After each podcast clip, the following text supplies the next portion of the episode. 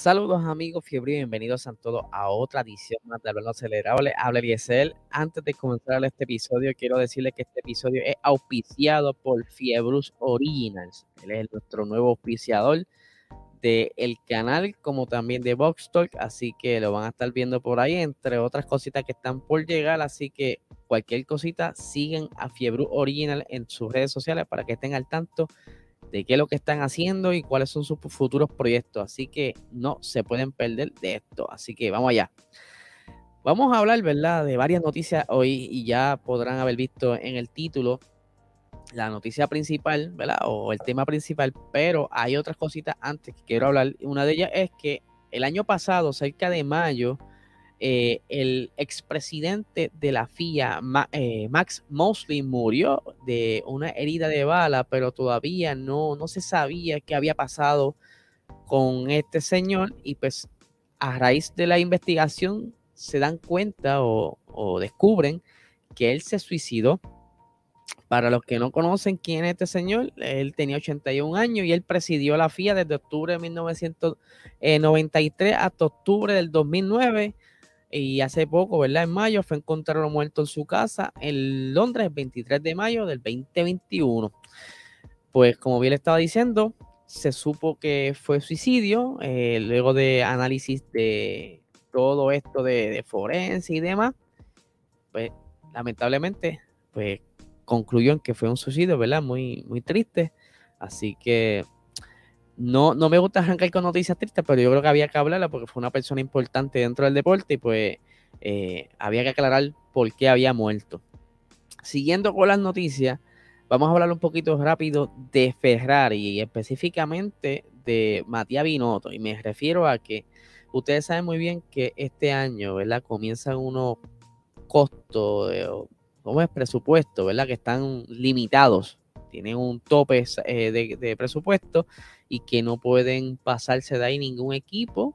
Esto pudiera eh, ser quizá de algún tipo de penalización o algo así, pero entonces Matías Binotto está preocupado de cómo pudieran eh, los equipos invertir su dinero y quizás en algún momento alguno de ellos pasarse. Y no estoy hablando de Williams que se pase en el Boyer ni un Haas. Estamos hablando de los equipos tops, Mercedes o Red Bull y dice lo siguiente, Matías Binotto.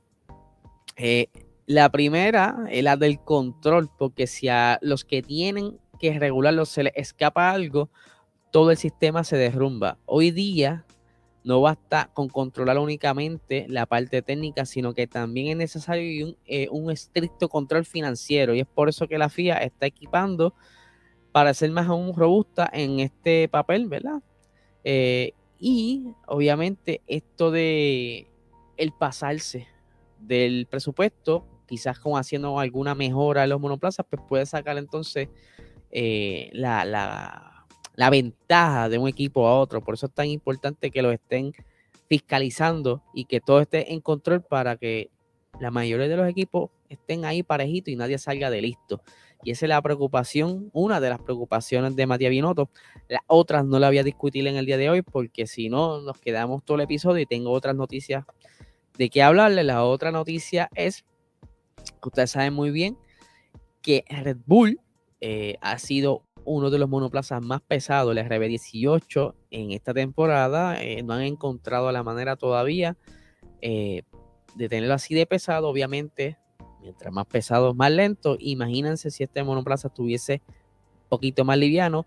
Eh, el límite de peso es 795 kilogramos y entiendo que Red Bull está cerca de los 801, 802 por ahí, que 5 kilos son básicamente de 10 a 15 libras, que esto en alta velocidad es mucha diferencia en tiempo y es por eso que Helmut Marco dice lo siguiente en una entrevista en Hangar 7 en Selvus TV donde nos explica, dice, nuestro monoplaza es demasiado pesado en este momento. Para que te hagas una idea, si te pasas 10 kilos de peso mínimo, te cuesta entre 3 y media hasta 4 décimas en circuito, como en el, de Arabia Saudí. Reproducir el peso significa, reducir el peso significa utilizar materiales más caros y más ligeros, por tanto, producir más piezas. Pero también hay que lidiar con el techo presupuestario, que es lo que estaban hablando previamente, y pues la cuestión es que ellos esperan traer eh, algunas piezas para el Gran Premio de Imola para entonces hacer este RB18 más liviano. Así que eh, Ferrari pudiera estar un, un, poquito en aprieto, ya que estando este monoplaza pesado, por decirlo así, pues estuvo batallando con Charles Leclerc y, Carlos Sainz. Imagínense que ellos puedan quizás bajarle esos 10 kilos que tienen de más. Yo creo que la cosa pudiera cambiar y Red Bull pudiera pasar a ser el líder del campeonato durante esta temporada. Obviamente, eh, Ferrari no se va a quedar de, brazos cruzados, deben estar pensando alguna estrategia para contrarrestar esto. Y pues estamos a principio de temporada, o sea, todo puede pasar. Esto eh, van a venir mejoras. Obviamente no van a venir tantas mejoras como otros años por, por el techo presupuestario, ¿verdad? Ese límite de 130 y pico millones de euros que los tiene a todos atados, pero tendrán que entonces maximizar ese dinero para encontrar cuál es la prioridad en mejorar el monoplaza y que le funcione, porque no es lo mismo, como lo hemos hablado muchas veces, eh, hacer alguna simulación y que de repente en pista no funcione. Y a eso vamos ahora. ¿A qué, a me refiero? El, el ejemplo vivo de esto es Mercedes. Ustedes saben muy bien que Mercedes tan pronto mostró ese monoplaza en Barcelona. Todo el mundo quedó sorprendido de este monoplaza con ese primer diseño y decían contra, el monoplaza se ve bastante bien, se ve bastante competitivo, eh, pudiera estar de nuevo en, los equipos tops, pero lamentablemente no fue así. El purposing ha sido un gran problema no tan solo para Mercedes, sino para Ferrari en un momento dado que lo lograron controlar, entre otros equipos que han de cierta manera jugado, ¿verdad? Como eh, eh, no, no eliminarlo por completo, sino controlarlo, porque todavía muchos de los equipos tienen porpoising, solo que no se les nota en, todas las pistas, dependiendo de la pista, mientras más mala, más se va a notar el porpoising. Por entonces Mercedes nos sorprende con un diseño más extremo para Bahrein, con unos pontones o sidepods más reducidos. Esto, obviamente, fue como que el, clavo de ese ataúd a Mercedes por el momento, pueden eh, resucitar. Eh, y han estado como que, ¿verdad? Lentos en quali, no han estado dando ese, ese, esa milla extra, no han podido mejorar. Y obviamente solamente hay dos carreras, pero tenemos varios puntos importantes a discutir del por qué pudiera ser que Mercedes está en ese estado. Primero, hablando de Arabia, se sabe muy bien que la pista, eh, la segunda vez que corren, pues ya tienen un poquito de data. Y ellos pues decidieron jugar con el setup de ambos monoplazas. Eh, lo que se dice es que el monoplaza de George Russell tenía una configuración distinta a la de Lewis Hamilton.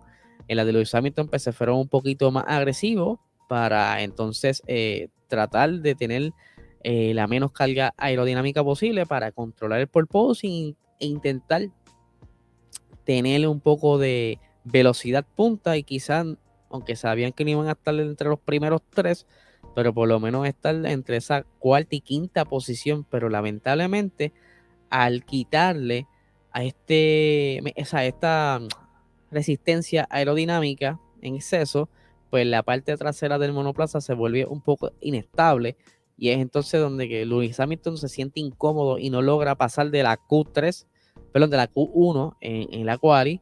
Y pues es, es algo que les va a estar quizás afectando durante los próximos grandes premios.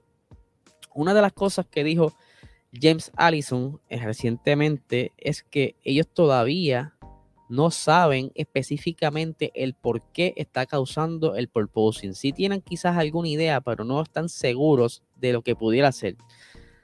Ustedes saben o para que entiendan un poco, Mercedes siempre ha apostado por ir eh, lo más bajo posible. Ellos han sido de esta filosofía de low rake, una filosofía que a Aston Martin en la temporada pasada, por estar limitando al equipo top, pues le costó mucho, mientras que Mercedes pudo encontrar eh, jugar con la configuración para sacarle provecho a esto.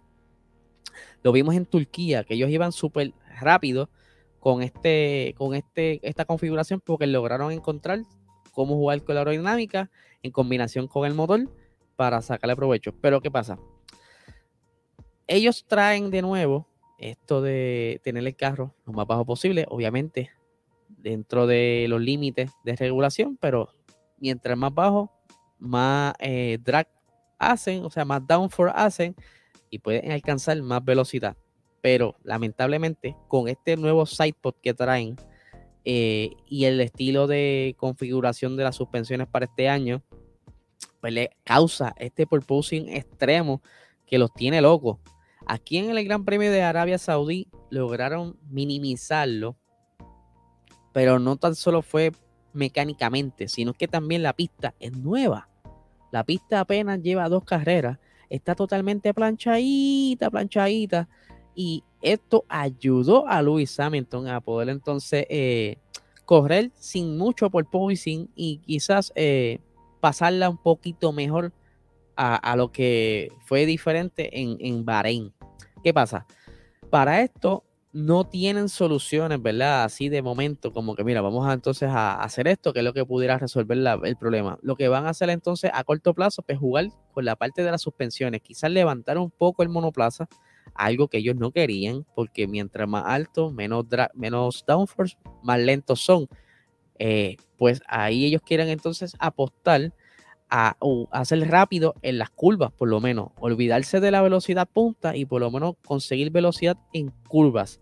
Para esto, ellos tienen que eh, jugar con lo que son la, parte de las suspensiones y más específicamente en la parte de las suspensiones traseras, porque ahí es donde está el mayor bouncing, el mayor rebote en, este, en estos monoplazas, específicamente en Mercedes, y pues van a estar en estos próximos grandes premios trayendo quizás algunas piezas y probando lo que lo más probable sea para Barcelona que haya quizás algún paquete, algún upgrade eh, que pueda hacer quizás algún cambio significativo y que pueda mejorar un poco, aunque todavía les queda camino por recorrer de poder entonces en, en Barcelona corregir el problema y por lo menos estar más cerca de Red Bull y Ferrari, pues eso les dará una idea entonces de dónde atacar el problema y seguir trabajando con esa oportunidad.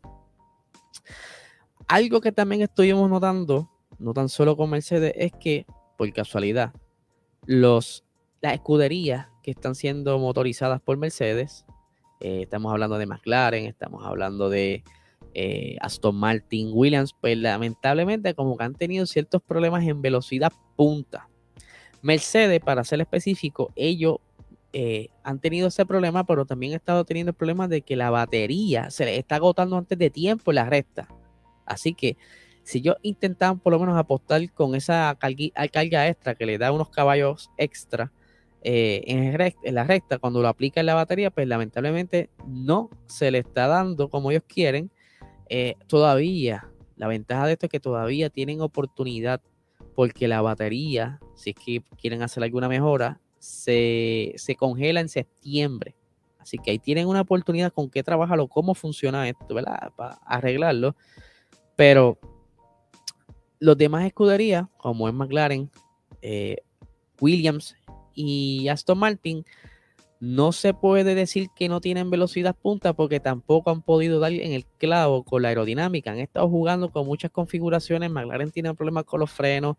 Aston Martin inicialmente se creía que iba a ser este, una bomba ese carro con ese diseño y lamentablemente está súper atrás, atrás. Yo creo que va a ser otro año malo para ellos. Y que, mano, ¿sabes? No se puede medir. Es difícil medir si es que el, problema en realidad es el motor. Por lo que, repito, la, aerodinámica no han podido dar la solución en ninguno de estos equipos. Y van a tener que entonces ir de a poco. Por eso es que es difícil solucionar este problema, porque ellos tienen que ir de a poco. No pueden hacer algo extremo porque tienen que jugar también con el presupuesto. No pueden apostar a un quizás cuando necesitan quizás, un, eh, o sea, necesitan una solución que estén seguros. Vamos a montar esto porque ya estamos 100% seguros que va a mejorar. No estar haciendo tanta prueba porque se van a quedar quizás guindados en presupuesto y pues no puedan hacer mucho en el campeonato. Obviamente, Eh, Mercedes es una escudería de, de, largo nombre, de gran nombre, y que su ingeniería pues ha brillado por todo lo alto en el mundo entero. Se sabe que han resuelto problemas peores y que aunque tome tiempo, puede ser que, de esta aprendan mucho y se salgan de su filosofía eh, principal y exploren otras alternativas quizás para el año, para el monoplaza del año que viene. Eh, hay que ver, ¿verdad? Sabemos muy bien que Lewis Hamilton es el siete veces campeón y que necesita un monoplaza con que pelear y que hasta el momento no está muy contento del todo, aunque su compañero George Russell sí, ¿verdad? Pues ha podido hacer algo. Obviamente ha sido porque él, él ha utilizado otro tipo de setup y pues él viene de una escudería, como hemos hablado en otras ocasiones, una escudería que no, es, no ha sido la mejor y quizás tener un cajito un poquito mejor, pues puede exprimirlo más y tener mejores resultados. Pero, como bien les dije, esto será a largo plazo y hay que ver cómo logran sobrevivir las siguientes carreras, ya que Melbourne es un circuito que no corren hace dos años, le han hecho muchos cambios. Si Melbourne, ¿verdad? Por el tiempo que lleva eh, sin correr el mantenimiento y se topan con que tienen muchos chichones en la pista, como fue en Bahrein, como estuvo en un momento dado eh, Cota, eh, va a ser un gran pain para Mercedes y los demás equipos que estén sufriendo del porpoising y mucho más Imola, que verdad que también es una pista vieja. Así que vamos a ver qué pasa, por lo menos en España. Por eso ellos tienen esperanza en España, porque ya ellos tienen data de España y con las otras configuraciones que ellos probaron en ese entonces las pruebas de pretemporada. Y la esperanza es esa, que en Barcelona puedan solucionar, aunque sea la mitad del problema, e ir recuperándose poco a poco y estar peleando por lo menos en, esa, en ese tercer puesto en lo que logran mejorar esto. Así que recuerden este miércoles, o sea, hoy, Box Talk a las 8 y 30 de la noche, que tenemos como invitada especial a la esposa de Luis, de G90PR, estuvo con nosotros en el episodio, haciendo el análisis con nosotros. Eh, también recuerden el jueves, jueves de calle, eh, con GTPR o GTPR, ¿verdad? De las diferentes redes sociales y el grupo de Art Racing Team eh, estarán haciendo otra, otra noche de exhibición con los muchachos, corriendo con los Evo y diferentes pistas, ¿verdad? Eh, ahora mismo no tengo la mano y discúlpenme la pista que van a estar corriendo, pero voy a zumbarla durante el día, el, flyer, para que estén pendientes de, de, esa noche de calle que vuelve este jueves y que la vez pasada se dio súper, la gente dio un buen feedback de ese primer, esa primera noche de, jueves de calle en Gran Turismo 7, así que estén bien pendientes a las redes sociales de GTPR eh, para que vean entonces las salas y cuándo entrar y a qué hora entrar. Así que nada, gente, que tengan un excelente día.